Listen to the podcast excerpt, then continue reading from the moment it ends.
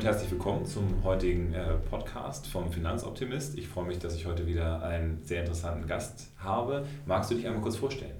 Ja, erstmal danke für die Einladung. Mein Name ist Patrick Meinholz. Ich bin Gründer und Geschäftsführer von BetterWest. Oh.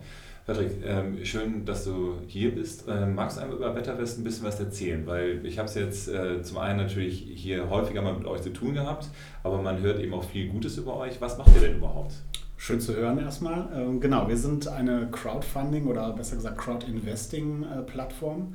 Das heißt, wir vermitteln ähm, Darlehen zwischen privaten Kleinanlegern und Projekten, die in unserem Fall in Energie oder Energieeffizienz ähm, äh, investieren. Okay, das bedeutet, ihr macht quasi so eine Umsetzung von Kleinstinvestoren auf Projekte, die dann gute Dinge bewirken im Energiesektor, wenn ich es richtig verstanden habe.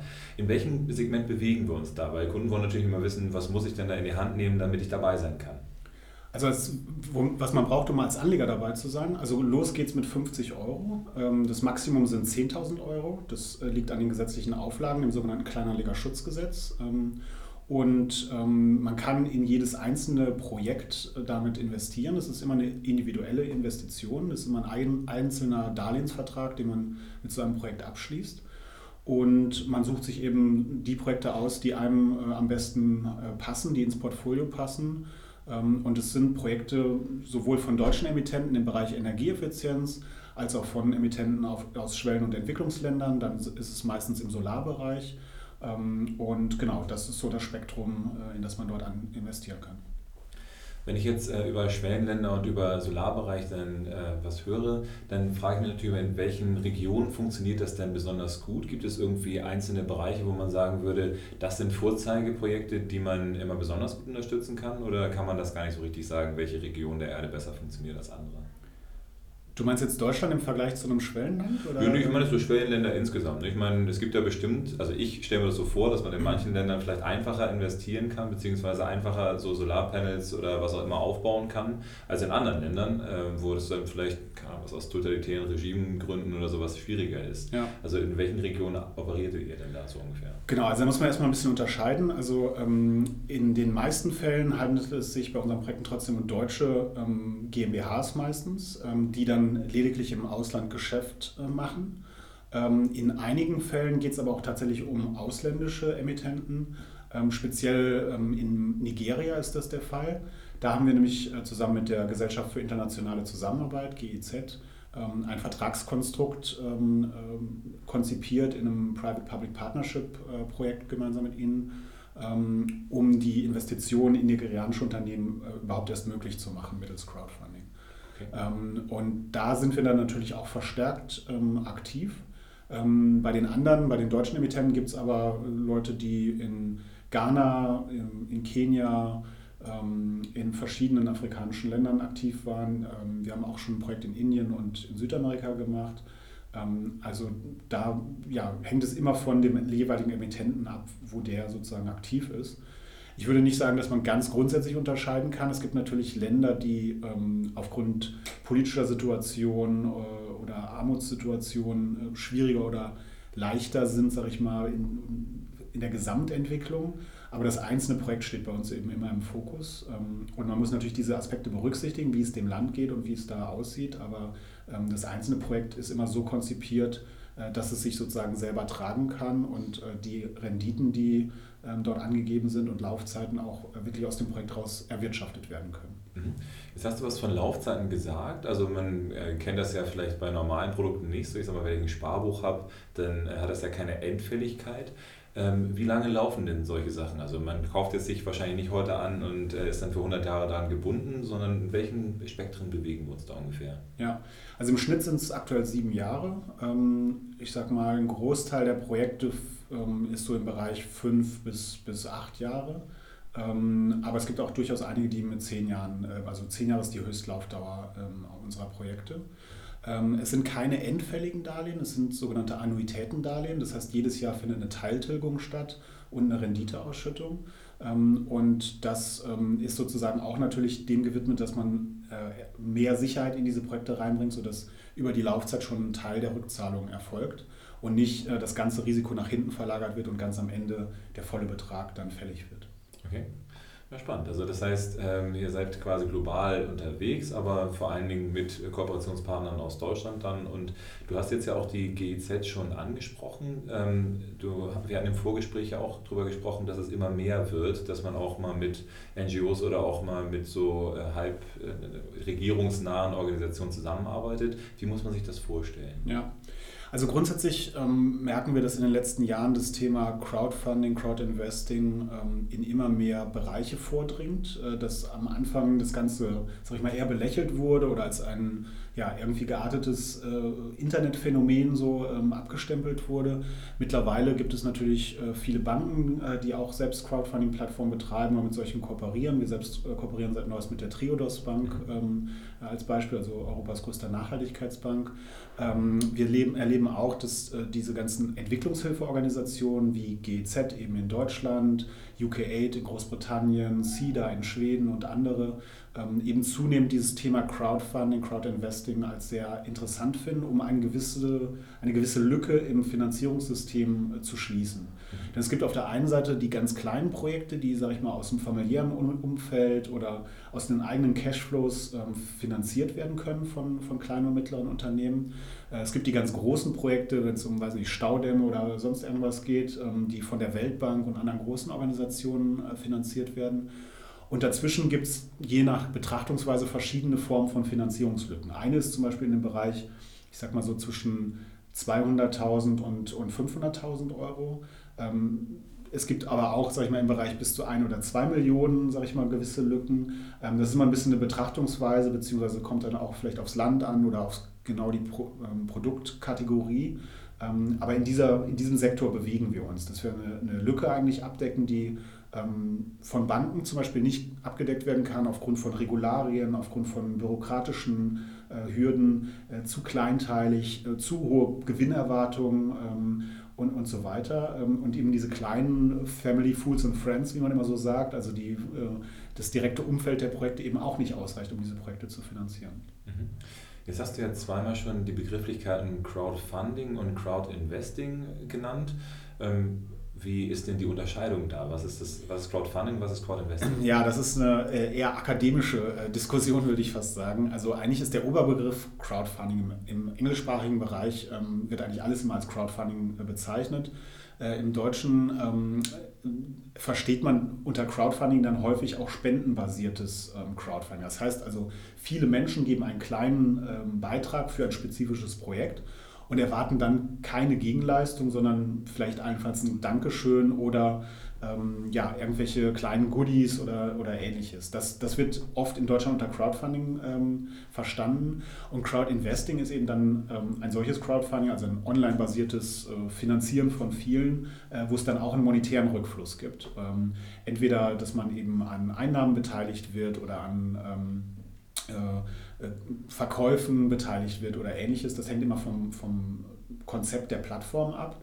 Äh, bei uns ist es eben immer die Beteiligung an entweder energetischen Einsparungen bei Energieeffizienzmaßnahmen oder energetischen Einnahmen, wenn es um den Verkauf von zum Beispiel Solarenergie dann geht. Mhm. Okay. Ähm, ist ja auf jeden Fall eine spannende Sache, dass wir in Deutschland mal wieder da irgendwie was Besonderes irgendwas denken, aber äh, ja, auf jeden Fall lerne ich ja immer wieder neue Dinge dazu, wenn ich so Podcast-Interviews dann mache. Ähm, so, du hast jetzt gesagt, ihr habt da auch immer mehr Interessenten von NGOs, die ihr dann eben so macht. Was sind denn so die Entwicklungen insgesamt? Also seit wann kann man überhaupt sagen, gibt es in Deutschland so einen, so einen Markt für Crowdfunding? Weil äh, früher in den 80er, 70er Jahren hat man sowas ja im Zweifel nicht gemacht. Ne? Hm. Also manche sagen, es gibt noch heute keinen Markt, weil sie es immer noch als zu klein empfinden. Äh, gerade so, ich sag mal, aus der Finanzindustrie wird es manchmal immer noch äh, belächelt, wobei, wie schon gesagt, immer mehr Banken und Finanzdienstleister jetzt mittlerweile auch in den Bereich äh, reingehen. Ähm, wir haben im Jahr 2012 uns gegründet ähm, und das war, sag ich mal, kurz nach dem Start der, ähm, der Branche insgesamt in Deutschland.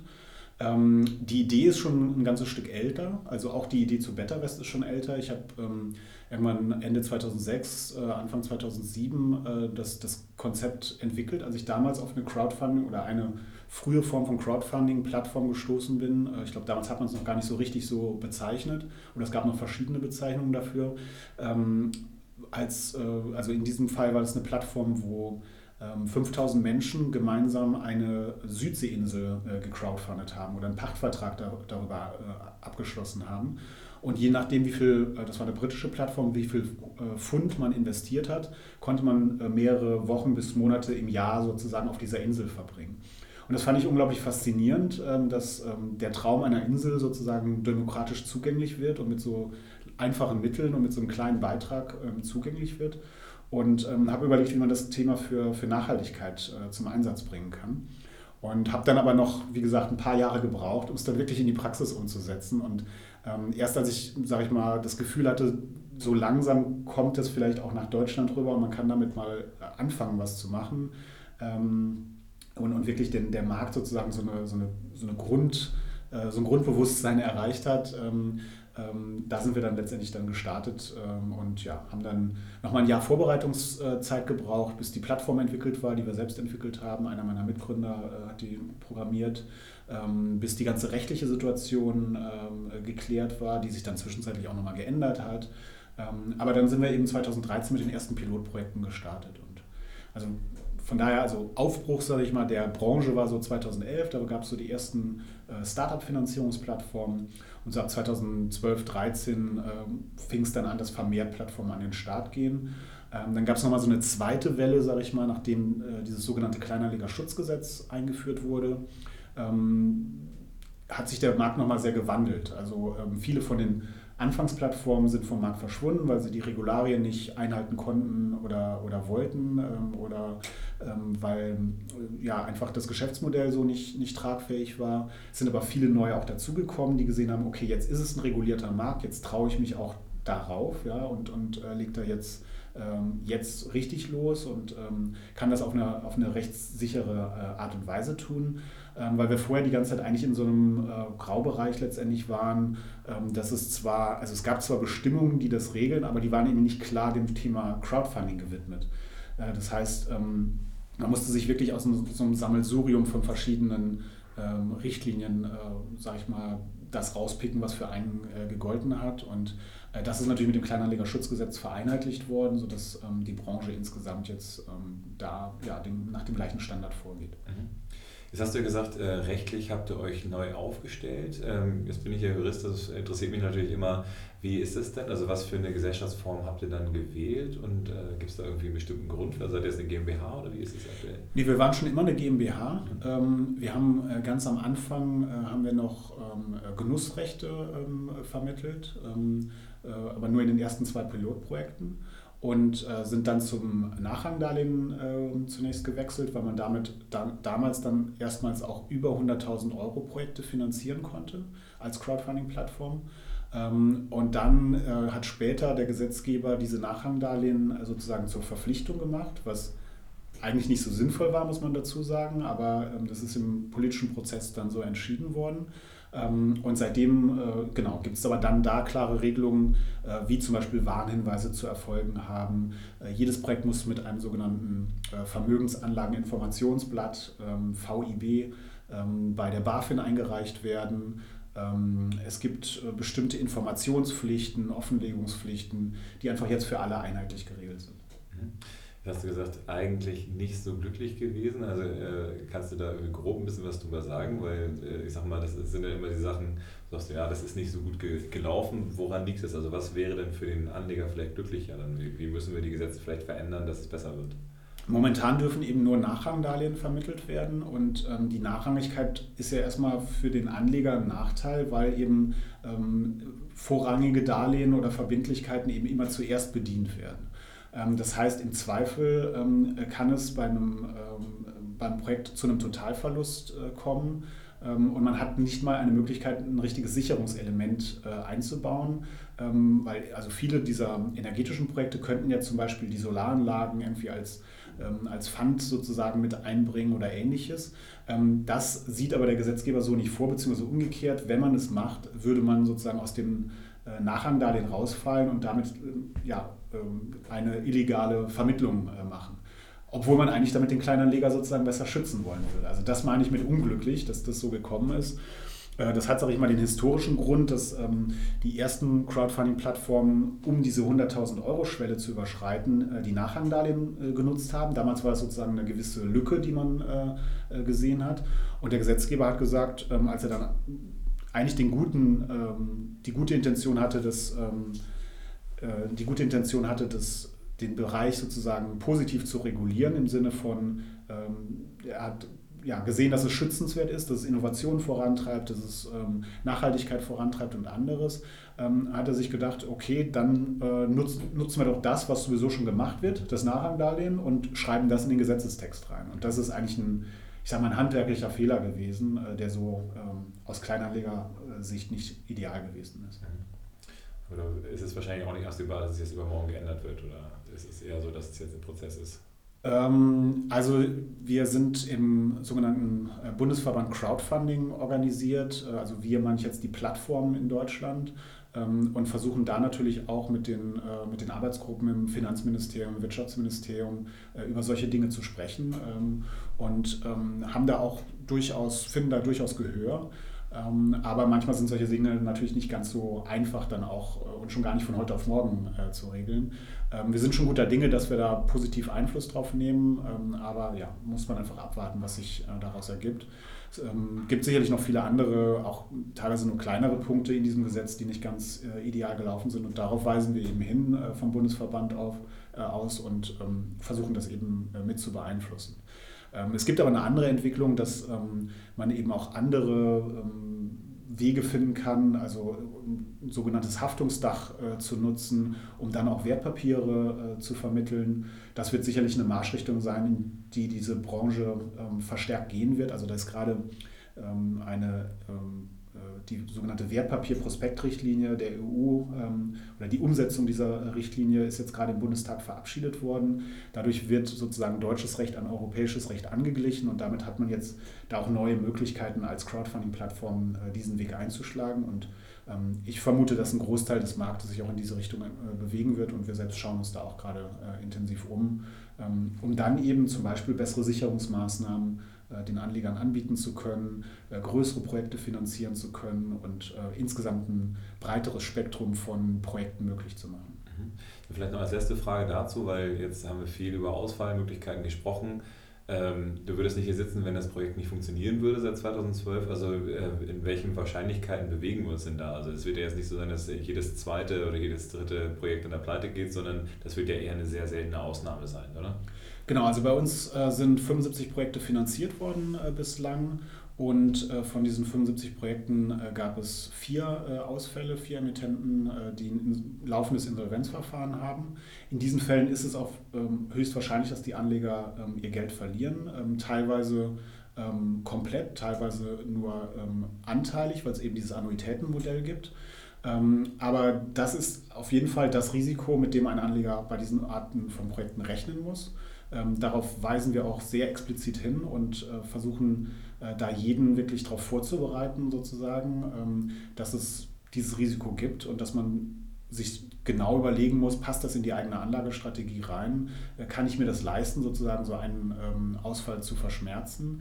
Äh, als Gegenleistung äh, sozusagen, dass man dieses Risiko eingibt, gibt es natürlich auch eine höhere Rendite als jetzt ähm, bei anderen äh, Finanzprodukten. Wie bewegen uns ungefähr? Also Im Schnitt derzeit bei 7 Prozent ähm, äh, bei diesen Projekten, die wir anbieten. Ähm, und es gibt natürlich noch zusätzlich äh, den sozialen und ökologischen Impact, äh, den das Ganze erzeugt, der häufig auch, ähm, also ja, also unabhängig jetzt erstmal von dem eigentlichen Erfolg des ähm, äh, des Projektes, wirtschaftlichen Erfolg des Projektes ähm, nochmal gesehen werden kann. Aber unser Anspruch ist natürlich immer, dass wirtschaftlicher Erfolg und Impact sozusagen zusammenkommen und zusammenwirken. Und ja, daran äh, arbeiten wir jeden Tag, das bestmöglich äh, umzusetzen. Okay. Finde ich spannend. Ähm, du hast jetzt ja dann eben auch Impact gesagt, also die Auswirkungen, die man mit, dem, mit der Geldanlage betreibt. Was sind das denn für Menschen, die sich dann bei euch melden? Und vielleicht als zweite anschließende Frage, seid ihr denn dann nur in Deutschland aktiv? Weil das, äh, wie ist das da rechtlich? Also kann man eben von überall auf der Welt zu euch kommen und da investieren? Also momentan ähm, braucht man einen Wohnsitz in Deutschland, um zu investieren. Ähm, Das liegt vor allen Dingen daran, dass ähm, die Crowdfunding-Regulierung in Europa dann oder auch darüber hinaus einfach ein kompletter Flickenteppich von verschiedenen äh, ja, nationalen Regulierungen eben ist. Äh, das heißt, äh, sobald man ins Nachbarland hier geht, nach Österreich, gibt es da schon eben ein anderes Gesetz, was, was das regelt. Ähm, ähm, und ja, genau, also das ist leider ähm, noch nicht vereinheitlicht. Da hoffen wir, dass auf der EU-Ebene äh, sich in Zukunft noch einiges tun wird in dem Bereich. Alles gut. 20 Minuten. Genau, also ähm, da gehen wir schon davon aus, dass ähm, in Zukunft es mehr Möglichkeiten gibt, dann auch ähm, international solche Projekte zu finanzieren. Momentan sind es eben nur deutsche Anleger, die bei uns investieren oder die in Deutschland wohnen. Eben. Okay. Okay, also von daher äh, ein sehr spannendes Projekt. In welchen äh, Größenordnungen bewegt ihr euch dann da? Ihr sagt, ihr habt 75 Projekte, wenn die alle durchschnittlich irgendwie grob 10.000 oder mehr haben, also wie viel Investment habt ihr da jetzt aktuell ungefähr? Ähm, wir haben äh, roundabout 10 Millionen Euro äh, eingesammelt. Ähm, und was ich gerade mit den 10.000 Euro meinte, das ist immer die, äh, die Schwelle, die ein einzelner Investor hat. Also das ah. heißt, die Projekte sind in der Regel zwischen, ähm, ja, ich sag mal zwischen 100 und 500.000 Euro groß. Am Anfang waren sie noch viel kleiner, da ging es meistens im Bereich von wenigen äh, 10.000 Euro. Aber das hat sich jetzt mittlerweile auf diese Größe gesteigert. Ich glaube, im Schnitt sind es irgendwo so um die, um die 200.000 Euro aktuell, die diese Projekte groß sind. Und die werden dann eben von einer Vielzahl von Einzelinvestoren mit Summen zwischen 50.000 und 10.000 Euro äh, investiert, äh, finanziert. Und ähm, genau, insgesamt sind so ähm, roundabout 10 Millionen dann eingesammelt worden. Und dann kommt man zu euch auf die Plattform wahrscheinlich. Ne? Das heißt, äh, wo findet man euch? betterwest.com ähm, und wir sind eben komplett online basiert. Das heißt, äh, man geht auf die Plattform, äh, registriert sich dort, wie man das von anderen äh, Plattformen im Netz einfach kennt, ähm, investiert dann in eines der Projekte, das ins Portfolio passt, was einem gefällt, was den meisten Impact erzeugt oder den Impact, den man erzeugen möchte, erzeugt sozusagen. Ähm, und macht dann eine Überweisung des Geldes auf ein Treuhandkonto. Äh, das liegt bei der SecuPay AG. Das ist ein Dienstleister, der für fast alle ähm, ähm, Crowdfunding-Plattformen in Deutschland äh, aktiv ist. Äh, sobald eine Mindestschwelle eingesammelt wurde für das Projekt, die wird immer individuell festgelegt, ähm, kommt das Projekt dann tatsächlich auch zustande und das Geld kann sozusagen an den Projektemittenten, an den Projektinhaber überwiesen werden. Der geht damit in die Umsetzung. Nach einem Jahr erfolgt die erste Teilrückzahlung äh, des Geldes und so läuft das über ähm, ja, im Schnitt sieben Jahre. Ähm, ich sage mal im Bereich zwischen drei und fünf äh, sind die meisten neueren Projekte, die wir so haben. Ähm, läuft es dann weiter, bis dann das Geld vollständig zurückgezahlt wurde und die Rendite vollständig ausgezahlt wurde. Und damit ist der Darlehensvertrag dann äh, abgeschlossen. Mhm. Und wenn ihr jetzt sagt, ihr habt das aktuell so ungefähr 10 Millionen, äh, wohin geht die Reise? Also wenn man jetzt euch weiter verfolgt, in welche Milliardengrößen habt ihr euch dann reinbewegt, wenn äh, ihr jetzt so die nächsten drei, vier, fünf Jahre vorausdenkt, auch so in Kooperation mit Triodos dann vielleicht, wie wird sich das entwickeln? Was erhofft ihr euch? Also erstmal erhoffe ich mir davon oder wir uns davon, äh, dass wir möglichst viele Leute ähm, zu einem erstmaligen Schritt in diesem Bereich ähm, bewegen. Also es geht mir gar nicht so sehr um die, um die monetären äh, Ziele, sondern eher darum, dass, dass ein Einzelner befähigt wird, ähm, mit einer niedrigen Schwelle ähm, in solche Projekte überhaupt zu investieren. Weil das war das, was uns als Gründerteam, sage ich mal, angetrieben hat, ähm, überhaupt Crowdfunding zu nutzen, um solche Projekte äh, voranzutreiben. Weil wir einfach gesehen haben, die Leute haben immer das Gefühl, die anderen müssen was tun. Ja? Die großen Konzerne, die Politiker, jedenfalls die anderen. Ähm, aber dass man selber mit ganz einfachen Schritten was tun kann, in seinem Umfeld, mit 50 Euro dabei sein, so, das, das war eigentlich das, was uns beim Crowdfunding äh, vor allen Dingen interessiert hat. Und es gibt so eine Berechnung von ähm, Professor Schellenhuber vom ähm, Potsdam Institut für Klimafolgenforschung.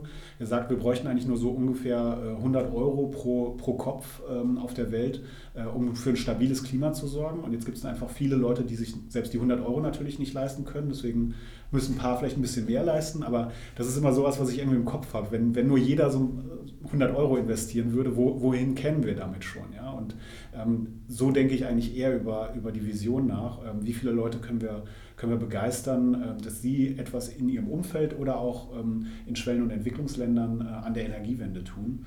Ähm, das ist eigentlich die große Vision, die hinter Better West steckt. Okay. Finde ich schön. Also ist auch immer so mein Ansatz, wenn wir über Geldanlage sprechen, sage ich immer so, ab, äh, zwischen 25 Euro und eine Million sollen die Leute dann investieren können. Ab einer Million ist es dann für die Banken auch interessant. Das ist ja ähnlich wie bei euch, dass man sagt, ja, mit so einem kleinen Kram geben wir uns nicht ab. Das ist ja häufig dann bei den großen Konzernen so. Von daher auf jeden Fall vielen lieben Dank. Ich äh, finde die Vision total klasse, deswegen freue ich mich, dass du heute hier gewesen bist. Und ich wünsche euch ganz, ganz viel Erfolg dabei. Danke. Äh, ich denke mal, wir werden nicht uns zum letzten Mal gesehen haben, sondern vielleicht zwei, drei Projekte da auch nochmal gemeinsam starten. Ja, sehr gerne. Und dementsprechend, wie gesagt, ich wünsche dir viel, viel Erfolg und deinem gesamten Team und schön, dass du da bist. Danke.